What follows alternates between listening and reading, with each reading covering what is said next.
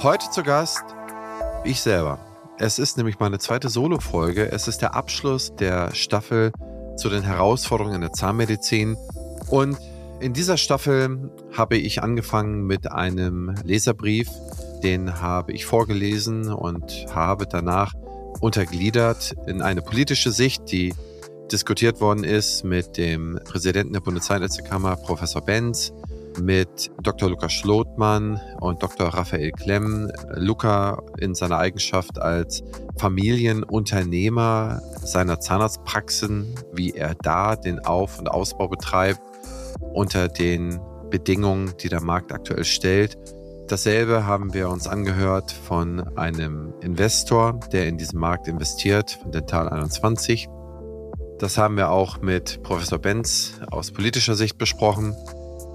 Dann haben wir das GKV Finanzstabilisierungsgesetz in dieser Staffel mit eingebaut. Das war aus der Late Show mit Stefan Helker und mir.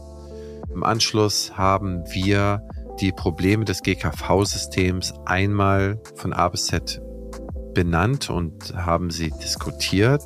Da hatte ich Dr. Michael Kahn zu Gast und das war eine meines Erachtens sehr, sehr gute Folge mit ganz viel Feedback, das wir bekommen haben. Michael Kann ist, ja, ich sag mal so, nicht der diplomatischste Mensch in seiner Ausdrucksweise, was ihn aber sehr klar macht. Er ist super sympathisch, nicht missverstehen, aber er redet auch Klartext. Na, also ich bin da vielleicht ein bisschen, ja, ich sag mal so, ausgeglichener und er benennt es und ich finde das sehr, sehr gut und man muss sich immer beide Seiten anhören und anschauen, um für sich eine Meinung zu finden. Politisch sehe ich es als riesengroßes Problem an, dass man alles ausblendet, was von irgendeiner anderen Partei, die nicht die eigene Partei ist, gesagt wird. Das halte ich für sehr, sehr gefährlich in einer Demokratie. Und das Gleiche ist es hier. Das heißt, wenn immer noch ausgeblendet wird, dass man nur noch A sagen darf und nicht mehr B und C und am besten auch gar nicht mehr drüber denken sollte, dann finde ich das schwierig. Insofern halte ich es für schlau, sich immer alle Argumente anzuhören, sie zu überprüfen, sie gegeneinander zu legen und sich damit eine fundierte Meinung zu bilden. Nun ja, nachdem in Folge 136 Michael Kahn zu Gast war, kam mein langjähriger Freund, Dr. A. Timmermeister, der auch schon mehrere Praxen jetzt aufgebaut hat, der aus meiner Sicht sehr überlegt, sehr sortiert ist und strukturell gut wie kaum ein anderer. Und mit ihm spreche ich über Warenwirtschaft, Lagermanagement, wie er das effizient hinbekommt. Denn wenn wir über die Herausforderungen der Zahnarztpraxis sprechen und wenn wir sehen, dass unsere Umsätze möglicherweise ja nicht mehr steigen und nicht mehr inflationsgleich steigen, dann haben wir real weniger und dann müssen wir schauen, dass wir A, entweder an die Kosten rangehen, oder B uns weitere Einnahmequellen erschließen, die außerhalb des gesetzlichen Kataloges liegen. Die Kostensituation im Lager, die dramatisch ist, wir verlieren im Durchschnitt 18 Prozent unserer eingekauften Waren, die übersteigen das Mindesthaltbarkeitsdatum. Vielmehr sollte man hier Systeme einführen, die Sorge dafür tragen, dass man eben nicht in die Situation hereinkommt, dass man die Produktion oder die Warenhaltung so schlecht betreibt. Und ich glaube, man kann es auf ein Minimum drücken, auf 1 bis 2 Prozent kann man das runterdrücken. Art ist so gut, dass er schon auf 10 Prozent runterdrückt. Das ist ein hervorragender Wert. 18 Prozent bei insgesamt 6 bis 8 Prozent des Umsatzes sind Materialkosten. Dann sprechen wir hier auf ungefähr anderthalb Prozent Kostenreduktionsmöglichkeit nur dadurch, dass ich die Lagerhaltung optimiert habe. Das heißt, für das gleiche Ergebnis muss ich bei einer Durchschnittsrendite einer Zahnarztpraxis 4,5, 5 Prozent mehr Umsatz machen. Das heißt, ich habe im Prinzip nur damit alles an ausbleibender Umsatzsteigerung oder leicht stagnierenden Umsatz komplett bis 5% ausgeglichen, wenn ich nur meine Lager und Warenhaltung im Griff habe. Und deswegen habe ich mir das rausgepickt, weil es einfach so schön einfach zu erklären ist, weil es so einfach zu beheben ist mit der geeigneten Software, mit guten Systemen. Weiter geht es in der Staffel, dass wir über Trägermodelle in der Zahnmedizin diskutieren mit Dr. Kalle Schnieder. Sehr interessant, was es da für Gründe gibt, warum sich äh, aktuell keine jungen Leute mehr niederlassen oder nicht mehr in der Menge, wie wir es gewohnt sind. Welche anderen Trägermodelle es geben müsste. Das diskutieren wir mit dem Juristen, mit dem Rechtsanwalt Kalle Schnieder. Spannende Folge 138 gewesen. Danach, wenn wir über die Produktivität sprechen, müssen wir schauen, wie können die Mitarbeiter besser eingesetzt werden, effektiver eingesetzt werden. Da ist das Thema AI, künstliche Intelligenz. Da habe ich mir zwei Experten besorgt, die operative Systeme in diesem Bereich bauen, auch für die Zahnmedizin um nicht Gefahr zu laufen, in irgendwelche Theorie abzudriften. Das heißt, es gibt ja, wenn man bei YouTube eingibt, erkläre mir künstliche Intelligenz oder die besten Präsentationen zur Erklärung von künstlicher Intelligenz, das kann jeder machen. Da gibt es auch sehr, sehr gute Präsentationen zu. Habe ich mir auch ein paar, also eine insbesondere angeschaut, die klug war. Aber wie kann man so etwas transferieren auf unsere Branche? Das ist dann, glaube ich, immer nochmal eine ganz andere Sachlage ist ein ganz anderer Punkt, über den man dann sprechen muss. Dann habe ich nochmal den Kalle Schnieder in der Folge gehabt, um das Labor in der Zusammenarbeit mit der Praxis zu beleuchten. Auch hier sind ganz harte Ineffizienzen über die Jahre zu sehen, die jetzt langsam erst besser werden durch digitale Laborzettel und dergleichen und bessere Scanmöglichkeiten. Die Protokolle werden barrierefreier. Aber wie gesagt, auch hier haben wir immer noch hohe Produktivitätsgewinne zu erwarten. Deswegen haben wir das besprochen. Aber wenn wir über Produktivität und Kosten und so sprechen, dann sprechen wir immer nur, wie kann ich die Dinge veredeln, verbessern, die ich investiere.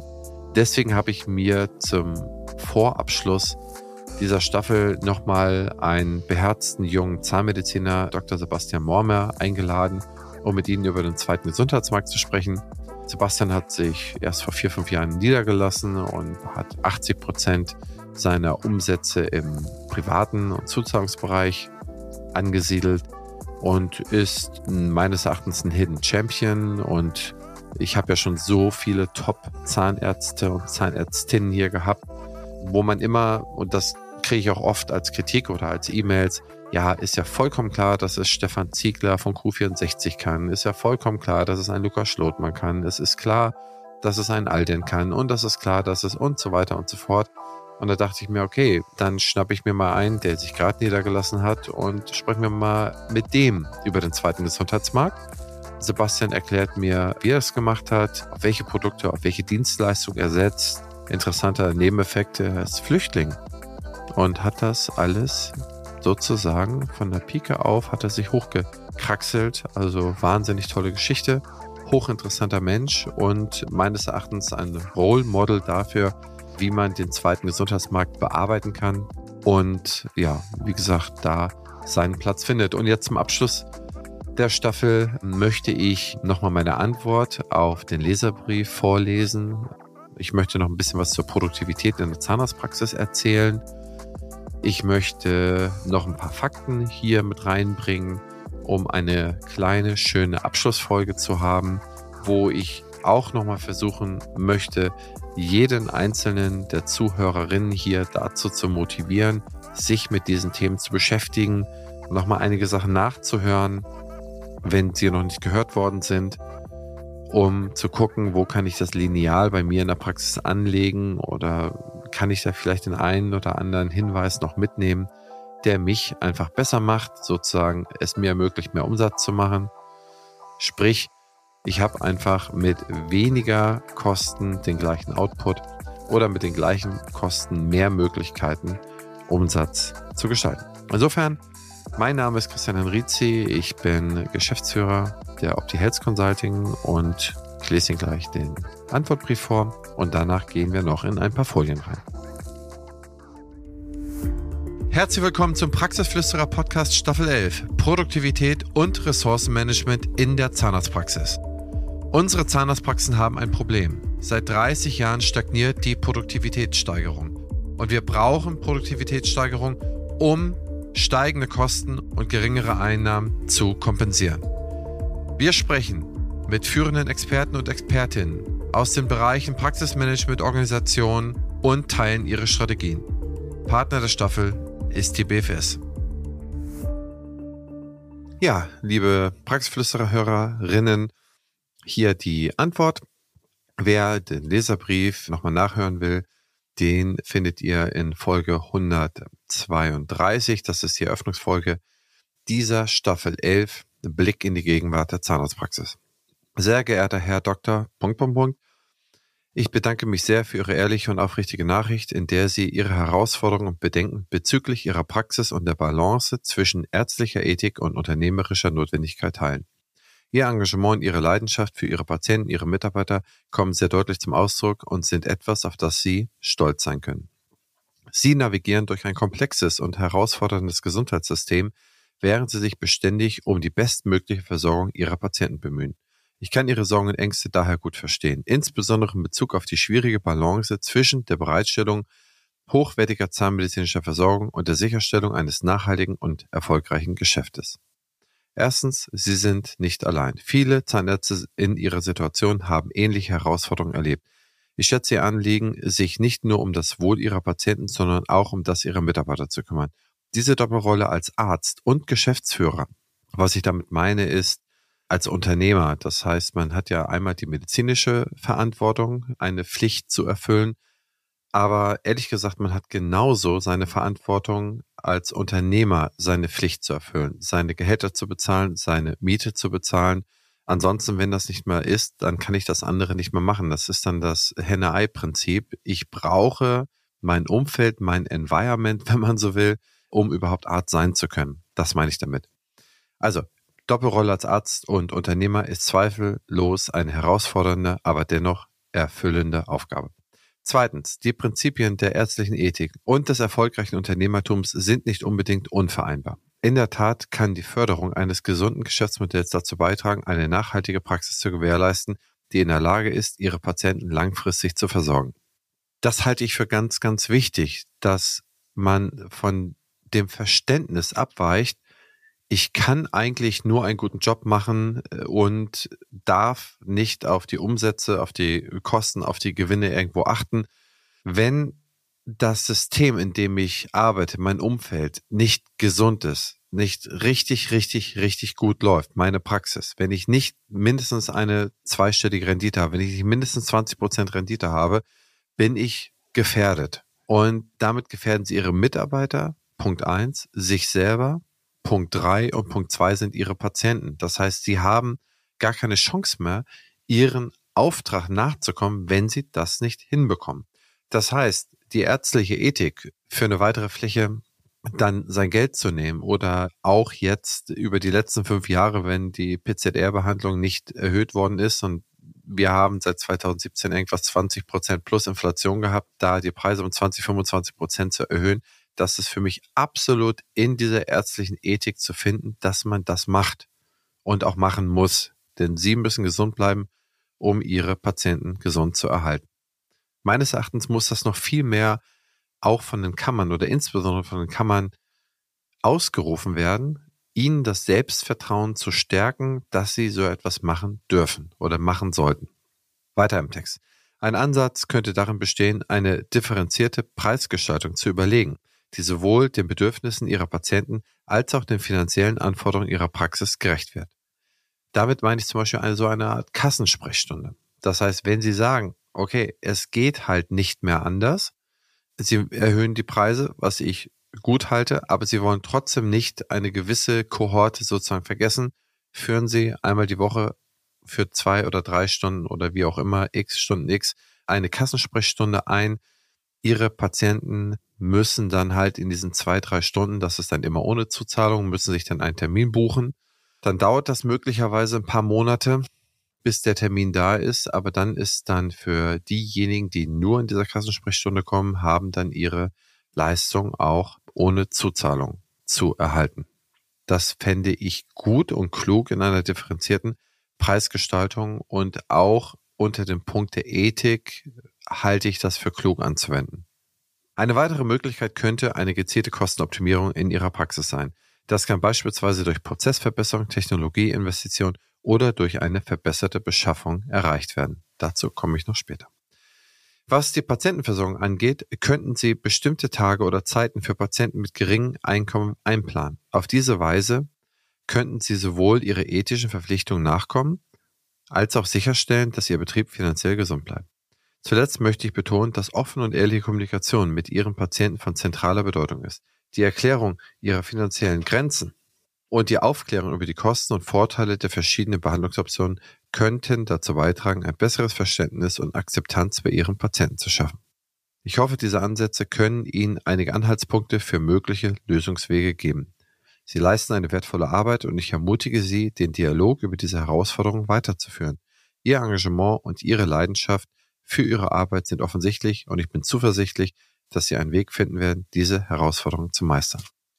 Das ist meine Antwort. Und ich kann das immer über Überschriften antönen, wie man so schön sagt. Und unter diesen Überschriften habe ich versucht, in dieser Staffel immer irgendwelche Lösungen zu skizzieren, von anderen zu lernen, Informationen auszutauschen.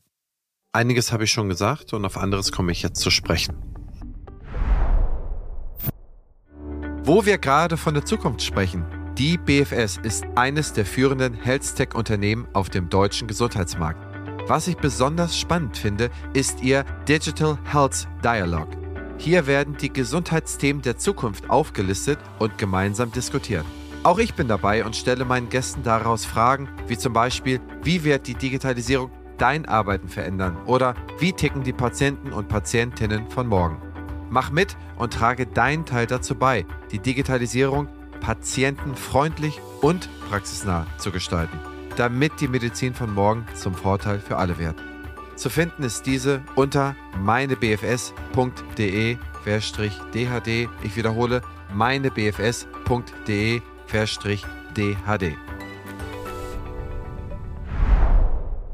Sie möchten Ihre Zahnarztpraxis mit fundiertem betriebswirtschaftlichen Wissen erfolgreich führen? Der Management-Lehrgang Betriebswirt der Zahnmedizin der Opti Academy ist die Lösung. Dieser Lehrgang bietet tiefe Einblicke in die Betriebswirtschaft, Personal- und Unternehmensführung sowie Marketing und Recht, speziell ausgerichtet auf die Dentalbranche. Erhältlich als Online-Fernstudium, was Neues, und als bewährter Präsenzlehrgang seit mehr als zehn Jahren gibt dieser Lehrgang Ihnen die Werkzeuge an die Hand, um Ihre Praxis zukunftssicher zu gestalten. Besuchen Sie www.opti-academy.de, Academy mit C, um mehr zu erfahren und um sich anzumelden. Ein passendes Ergänzungsformat zum Praxisflüsterer ist Küste und Kiez mit meiner Co-Host Dr. Anne Heitz. Wir beantworten Fragen in 15 bis 20 Minuten und immer und stets Dienstag früh in eurem Podcast-Player. Ihr Charme, mein Gepolter. Ich glaube, das ist unterhaltsam. Hört doch einfach mal rein. Ein Punkt, wo ich darauf zu sprechen kommen möchte, ist die Produktivität per se zu verstehen. Ich habe mir vorgenommen, dass Produktivität mein Thema für das Jahr 2024 und 2025 werden wird. Ich glaube, in dieser Produktivität oder in der fehlenden Produktivität oder in der fehlenden Produktivitätssteigerung liegt unser großes Problem in der Zahnmedizin. Zunächst definieren wir mal, was Wachstum ist. Wachstum ist grundsätzlich immer möglich, wenn man mehr Leute hat, die in Lohn und Brot bringt Aktuell haben wir Anfang November sind die Zahlen veröffentlicht worden, über 46 Millionen Leute in Deutschland, die einem Beschäftigungsverhältnis nachgehen. Zwei Beschäftigungen werden nicht mehr mitgezählt. Das heißt, sind tatsächlich 46 Millionen Personen, 46 Millionen Köpfe. Ja. Und einige können davon noch drei Jobs haben. Das würde aber nicht mehr zählen. Also da ganz wichtig, die Statistik richtig zu lesen.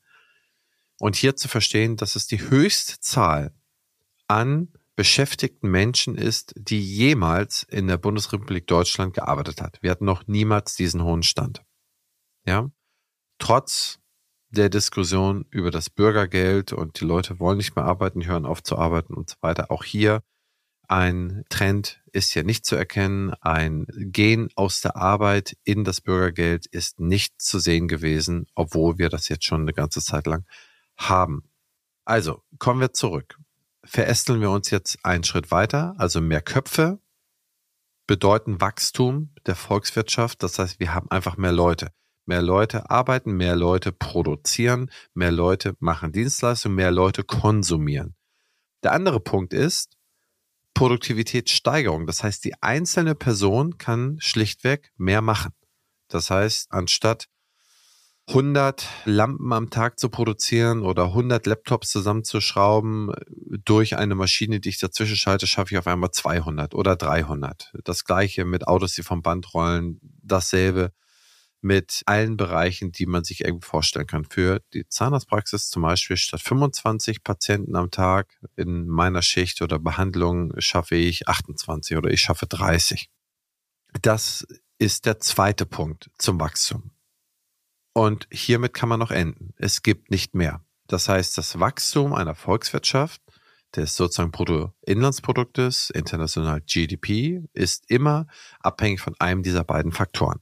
Nun ist der eine Faktor, der erste, dass wir mehr Köpfe brauchen, in Deutschland schon ziemlich unter die Räder gekommen, weil wir eine Geburtenrate haben, die sehr niedrig ist. Die ist äh, seit 1970 beim Durchschnitt 1,7.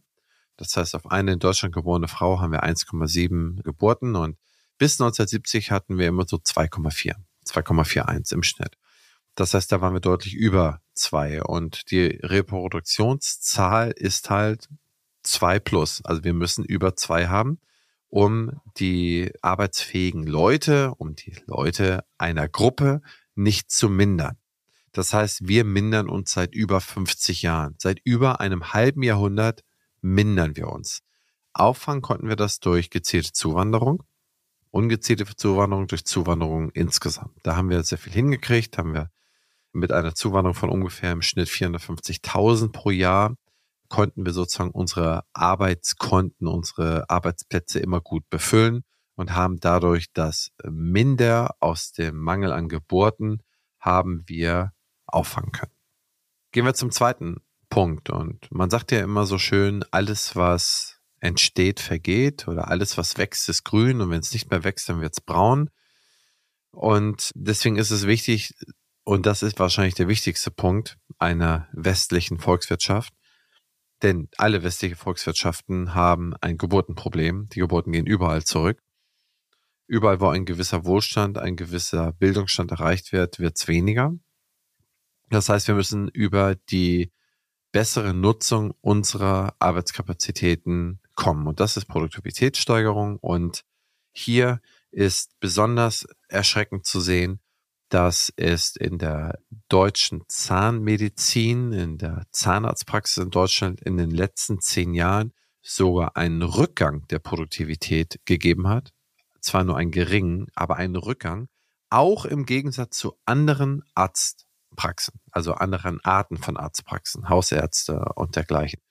Das heißt, auch hier sind wir ziemlich allein, dass wir es nicht schaffen, A, unsere Produktivität zu steigern, noch nicht mal sie stabil zu halten. Nein, Sie geht sogar leicht rückwärts. Über 30 Jahre ist sie ungefähr konstant geblieben. Und jetzt muss man sich darüber unterhalten, wie das kommt. Zum einen haben wir so ein paar Punkte, die uns produktiver gemacht haben, aber wir haben auch ein paar Punkte, die uns weniger produktiv gemacht haben. Fangen wir mal damit an, was uns produktiver machen könnte, also in der Theorie. In der Theorie sind es auch zwei Sachen. Das ist einmal, ich veredle meine Arbeitskräfte mit Wissen ich tue so viel Wissen in die Mitarbeiter rein, dass die mehr schaffen, dass die es besser machen, dass sie die Prozesse optimieren, dass sie wirklich durch diese ganzen Wissensinputs es schaffen, eine deutliche Besserung in der Praxis herzustellen. Das andere ist durch bessere Betriebsmittel, bessere Arbeitsmittel. Und hier kann man insbesondere über die Digitalisierung sprechen. Kommen wir zum ersten Punkt den Fortbildungen oder den Veredelungsmaßnahmen in den Zahnarztpraxen. Und hier sagen die Zahlen, wir haben bei 230.000 ZFAs in Deutschland, haben ungefähr 10 Prozent eine Aufstiegsfortbildung besucht. Das sind bummelig 25.000 sind aufstiegsfortgebildet. Alle anderen nicht. Das heißt, wir haben es geschafft, 90 Prozent als Zweitverdiener per se zu produzieren und 10% theoretisch in die Lage zu versetzen, A, Erstverdiener im persönlichen Haushalt zu sein und auch B, so gut zu sein, dass sie über die notwendigen Werkzeuge verfügen, sich selber produktiv einzusetzen. Ihr seht schon, das ist eine super geringe Quote und mit dieser Quote kann man da leider auch keine große Befruchtung untereinander hinbekommen. Das sind einfach zu wenig, ja. Und da müssen wir hinkommen, dass wir eigentlich 50, 60 Prozent tendenziell mehr Aufstiegsfortgebildet haben, die so gut machen, dass sie sozusagen die gleiche Arbeit in dreieinhalb oder vier Tagen schaffen, die sie jetzt in fünf Tagen machen. Das ist ein ganz, ganz wichtiger Punkt. Diese Leute sind dann auch befähigt, Softwarelösungen zu identifizieren, die sie schneller machen, weil sie dann über ein Netzwerk verfügen von Leuten, die sehr gut sind, die das vielleicht schon eingesetzt haben, die was ausprobiert haben. Also besser werden ist auch immer ganz viel Fehler zulassen. Da habe ich gerade eine Folge mit Stefan Helker drüber gemacht.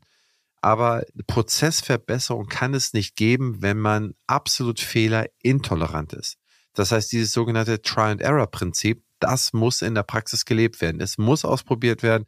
Es gibt bei fast allen Softwarelösungen, die man einsetzen kann, gibt es meistens so eine Free Trial, so ja, freies Ausprobieren. Nutzt es. Und das ist dann eine Bewährungszeit. Wenn es gut klappt, kauft es, benutzt es. Wenn es nicht gut klappt, lasst es sein. Ja. Aber dieser Mut, diese Lösung zu identifizieren, ein Netzwerk zu besitzen, das, ich sag mal so, auf der gleichen Flughöhe ist, wie man selber als stark oder sehr gut fortgebildete Kraft, das ist super wertvoll. Und wenn man dieses Netzwerk A nicht hat und B nicht befähigt ist, Lösungen zu ermitteln und die einzuführen, dann gibt es genau das, was wir jetzt sehen, eine Stagnation oder sogar eine sozusagen eine Degeneration, ein, ein Schrumpfen der Produktivität. Kommen wir mal auf die Digitalisierung zu sprechen. Ist es nicht erstaunlich, dass digitale Produkte in der Bilanz des Zahnarztes noch nicht mal eine eigene Zeile haben? Wir haben Materialkosten, äh, wir haben Personal natürlich, wir haben alles Mögliche drin, wir haben selbst einen Posten mit Sonstiges und da verschwindet in der Zahnarztpraxis das Digitale. Dass es was kostet, ist ja vollkommen klar. Aber die knappe Ressource ist halt die Arbeitskraft. Und zwar die qualifizierte, die sehr stark qualifizierte Arbeitskraft. Insofern ist es absolut wünschenswert, dass diese fortgebildeten Kräfte auch mit dem besten Werkzeug ausgestattet werden. Mit den besten Organisationswerkzeugen, um die Hygiene sauber zu machen, mit den besten Lagerverwaltungswerkzeugen, um die Lagerverwaltung, Materialbestellung sauber zu machen, mit den besten Werkzeugen, um schnelle digitale Scans zu machen und noch so vieles mehr. Es gibt unendlich viele Sachen. Je nach Problem der Praxis gibt es jetzt eigentlich schon Lösungen. Vom elektronischen Terminbuch übers Recall, über Beratungstools und dergleichen. Das heißt nicht, dass man sinnlos Geld rausschmeißen sollte. Ich sehe auch ganz viele Tools im Markt, die ich für ich sag's mal wie Michael kann, die ich für Schrott halte, die nicht sonderlich hilfreich sind für die Praxis, aber trotzdem viel Geld verlangen. Ja, aber um genau diese Differenzierung hinzubekommen, brauchen sie halt Mitarbeiterinnen, die über dieses Netzwerk, was ich schon angesprochen hatte, verfügen und gleichzeitig darüber über das Wissen verfügen, was das Problem in der Praxis ist, mit welchen Tools man dieses Problem adressieren und beheben kann. Und ich glaube, das sind die wichtigen Punkte, die einem klar sein müssen. Also investieren Sie in die Mitarbeiter, in die strukturierte Fortbildung der Mitarbeiter, aller Ihrer Mitarbeiter, nicht nur der Abrechnungskraft, die das neueste Abrechnungsseminar bezahlt bekommt, sondern alles. Ja, das heißt, das sind Dinge wie Techniken der Behandlung oder des Behandlungssupports. Stichwort Zweihandtechnik statt Vierhandtechnik. Michael Kann erklärt, ich mache auch mit ihm so eine kleine Vortragstour.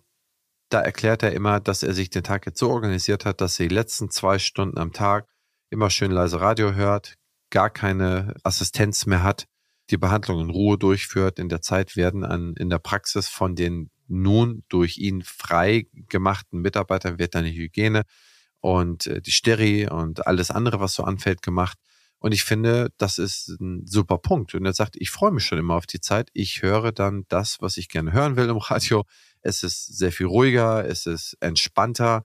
Und so habe ich meinen Tag immer sehr gut organisiert. Ich finde, das ist ein guter Punkt. Und er implantiert viel, er operiert viel, er braucht sehr häufig Assistenz, aber das ist dann auch eine Frage der Organisation der Termine. Wie lege ich mir die rein und wie fackle ich die dann ab?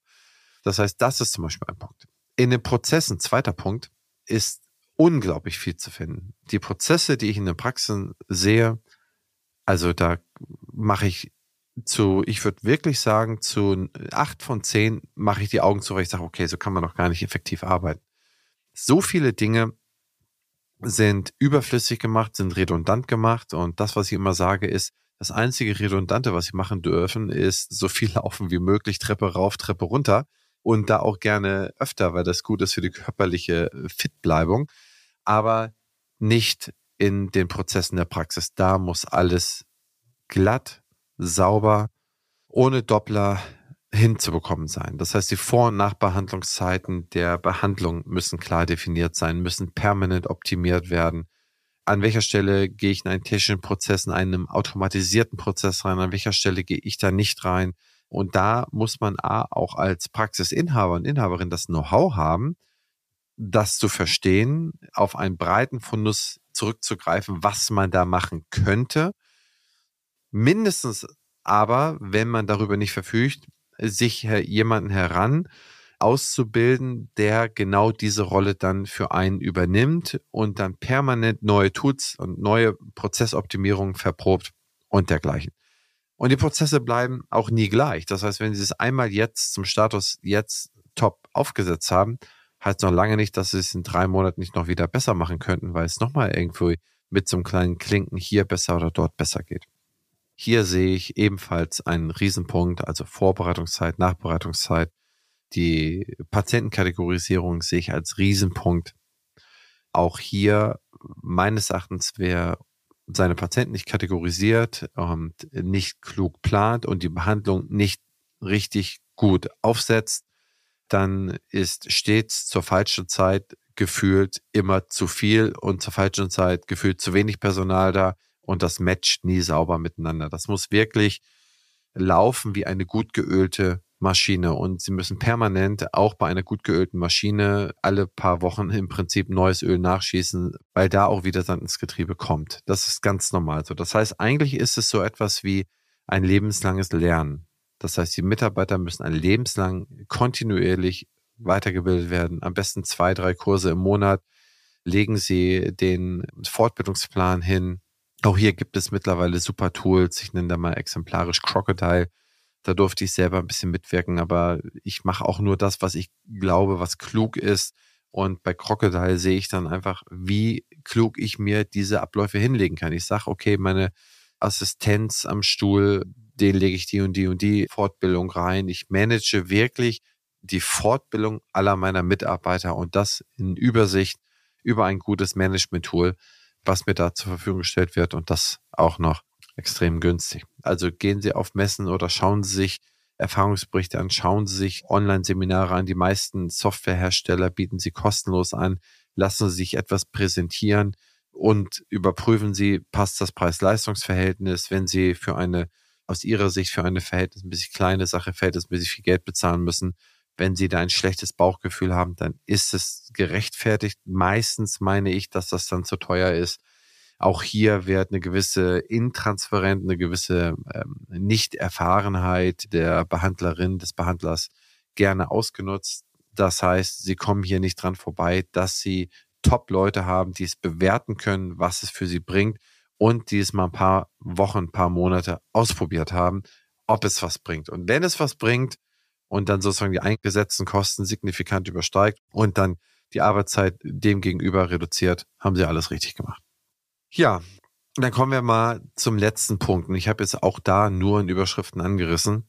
Was passiert eigentlich, wenn ich weniger Leute in der Praxis in Zukunft habe? Sie werden zwangsläufig weniger haben. Es verschwinden jetzt über den Durchschnitt der nächsten Jahre 500.000 Leute insgesamt aus dem Arbeitsleben in Deutschland, die wir nicht durch Einwanderung und Geburten auffangen können. Gleichzeitig haben wir so bummelig 10.000 offene Jobs in der Zahnmedizin, Tendenz stark steigend. Es wird von 11,8 Prozent Steigerung Jahr über Jahr ausgegangen. Das heißt, grob müssten ungefähr 1200 Leute, also pro Jahr hinzukommen, die einfach nicht bei den Praxis zur Verfügung stehen und auch hier Tendenz stark steigen. Das heißt, wir stehen am Anfang, wenn man sich da diese ganzen Trends so anschaut, dann sind wir gekippt ist das ganze Verhältnis, dass Leute aus dem Markt rausgehen 2017, 2018. Und jetzt haben wir die ersten Jahre nach dem Kipppunkt. Witzigerweise, neulich habe ich einen Artikel gelesen, ich liebe ja die Ostsee, von hier an der Ostsee, dass auch die Ostsee vor vier, fünf Jahren gekippt ist. Also vielleicht hat das ja damit zu tun. Naja, kleiner Randdisput mit mir selber. Naja, auf jeden Fall, da ist es gekippt und seitdem geht es dann langsam aufwärts, dass Leute aus dem Markt rausgehen. Und die nächsten Jahre, also ab 24, 25, 26, die werden richtig gruselig. Das heißt, ich denke mal 24 auf 25, 25 auf 26 werden wir eher 20, 30 Prozent Steigerung der fehlenden Leute haben. Das heißt, sie kommen überhaupt nicht an dem Thema vorbei, die bestehenden Leute besser zu machen, effektiver einzusetzen. Es gibt jetzt aktuell einen neuen Tarifabschluss, kann ich nur bejahen, aber das sind, glaube ich, nur eine Tarifempfehlung und das nur von, ich hoffe, ich sage jetzt nichts Falsches, Westfalen, Lippe, Saarland, Hessen, Hamburg.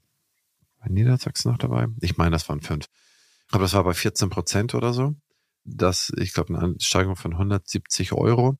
Ja, völlig in Ordnung. Und die Steigerung kann auch gerne mehr sein, wenn die Mitarbeiter produktiver eingesetzt werden können. Und dafür ist der Praxisinhaber, die Praxisinhaberin zuständig. Ja, sie müssen diese Veredelung der Leute zur Verfügung stellen. Ansonsten passiert Folgendes, und das ist auch mein Schließen. Das, was passiert, ist ein Rückzugsgefecht. Eine Verteilungspolitik. Das heißt, man verteilt um bei der bestehenden Maske, weil nichts mehr dazukommt. Man schrumpft. Und dieses Schrumpfen fühlt sich genauso an, wie Sie sich jetzt fühlen, wo Sie zu wenig Personal in der Zahnarztpraxis haben. Wo man sich abends Gedanken drüber macht, wie soll ich morgen, der oder diejenige hat sich krank gemeldet, wie soll ich den Tag überstehen, wie soll ich das machen, der hat gekündigt, die ist schwanger, derjenige zieht weg, der will sich niederlassen, der will woanders hin, weil der mehr verdient. Seit 2015 ist die Unzufriedenheit mit dem Job um das Vierfache angestiegen. Das heißt, man war bei fünf Prozent aller Arbeitnehmer 2015, die ihren Job wechseln wollten. Jetzt sind wir bei 20 Prozent, die ihren Job in den nächsten zwölf Monaten wechseln wollen. In der Zahnmedizin, also in der Medizin an sich, ist es sogar bei katastrophalen 37 Prozent. Gleichzeitig sind die Gehälter gestiegen und die Produktivität ist gleich geblieben. Dass das wirklich Tinkturen sind, die, die es einem nicht leichter machen zu leben, ist es vollkommen klar. Klartext, wenn Sie jetzt noch nicht angefangen haben, Ihre Leute besser zu machen, werden Sie schrumpfen. Sie werden jetzt schon ein Schrumpfgefühl haben. Das, was Sie jetzt gerade sehen, ist ein Schrumpfgefühl. Zusätzlich kommt, und das nur am Rande erwähnt, äh, das GKV Finanzstabilisierungsgesetz, das ja die Jahre 23 und 24 abdeckt. Es fehlen 17 Milliarden. Wir haben bummelig eine halbe Milliarde, also eine Viertel bis eine halbe Milliarde zu kaffern, je nachdem. Das sind aber nur zwei Jahre. Ne? Also 23 und 24. Und was kommt danach? Danach haben wir vielleicht nochmal ein Jahr oder so stabil. Ne? Also vielleicht wir, sind wir 25 stabil, weil die ganzen Impfdosen aus unseren Beschaffungskosten rausfallen. Da ist vielleicht die Kasse noch ein bisschen entlastet. Aber danach geht es in krasser Erhöhung weiter, weil und so viele Einzahler aus dem System wegfallen und so viel mehr Auszahler, also Rentner in dieses System reinkommen.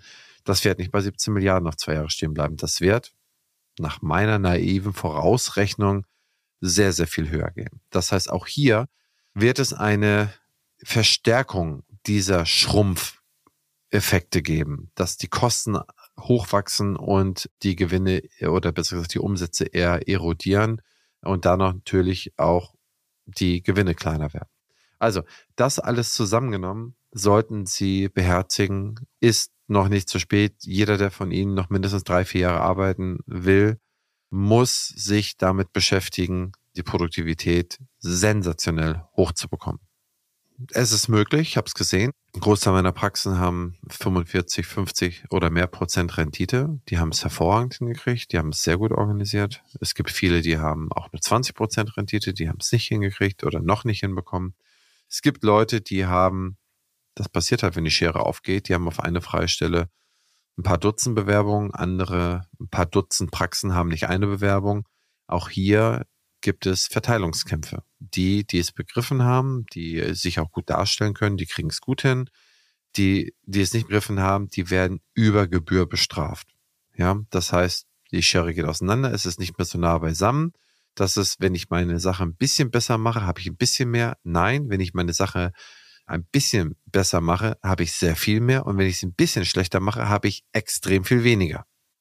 Mit diesem Bild möchte ich auch irgendwo schließen. Und ich hoffe, dass ich da jeden wachrütteln kann in A, Produktivitätssteigerung der Mitarbeiter durch Fortbildung und durch Verbesserung der Arbeitsmittel zu investieren. Und zwar nicht zu wenig. Diejenigen, die ich ausgeklammert habe, die noch zwei, drei Jahre arbeiten wollen und die auch nicht mehr so richtig Lust haben, sich in was Neues reinzudenken, auch hier schlechte Idee. Machen Sie alles so weiter, als wenn Sie noch ewig weiterarbeiten wollen, als wenn Sie in einer dynastischen Nachfolgeregelung sich wähnen, auch wenn äh, ihre Kinder nicht Zahnmedizin studieren, aber machen sie voll weiter, investieren sie voll weiter. Unser größtes Problem ist, dass ab 50, ab dem Praxisinhaberalter von 50 nicht mehr investiert wird. Das ist unser riesen, riesengroßes Problem. Unsere Ausschüttungsquoten sind viel zu hoch und unsere Investitionsquoten sind viel zu niedrig. Unsere Reparaturquoten werden daher viel zu hoch. Das heißt, das ist ein ganz, ganz gefährliches Game. Aber auch wenn Sie nur noch zwei, drei Jahre arbeiten, meine Empfehlung ist, bleiben Sie im Kopf jung oder versuchen sich wieder zu verjüngern, versuchen mit allen neuen Sachen zu beschäftigen, sich einzulesen und zu versuchen, besser zu werden. Wenn nicht, habe ich auch ein gewisses Verständnis dafür. Dann müssen die Leute um so viel mehr bezahlen, dass sie zumindest noch die zwei, drei Jahre bei ihnen bleiben und sie nicht zu viel schlaflose Nächte haben. Dann müssen sie wirklich sagen, okay, letzten zwei, drei Jahre verzichte ich auf viel Gewinn und gebe das dann weiter. Auch das ist eine Möglichkeit. Auch das habe ich schon das eine oder andere Mal empfohlen, wenn ich so eine Situation bemerkt habe. Und die ist auch nicht schlecht gelaufen. Das heißt, man kann sehr viel stopfen, indem man es kaputt bezahlt oder was sich zufrieden bezahlt, besser gesagt. Aber es ist nicht der bessere Weg, es ist der schlechtere Weg.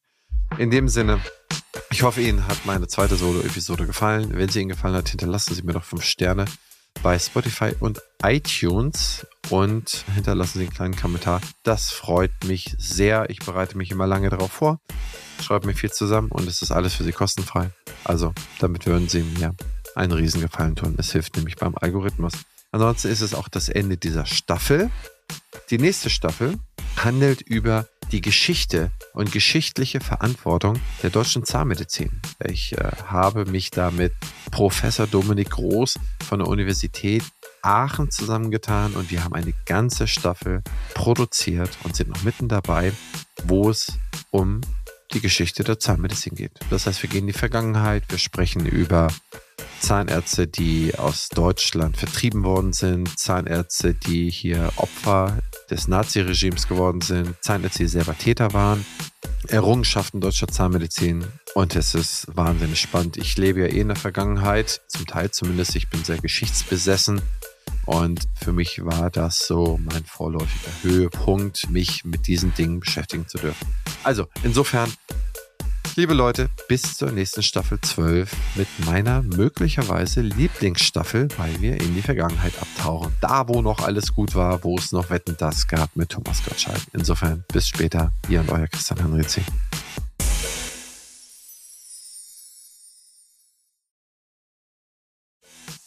Dieser Podcast ist eine Produktion der Opti Health Consulting GmbH. Inhalt und Redaktion unterliegen der Verantwortung von Opti.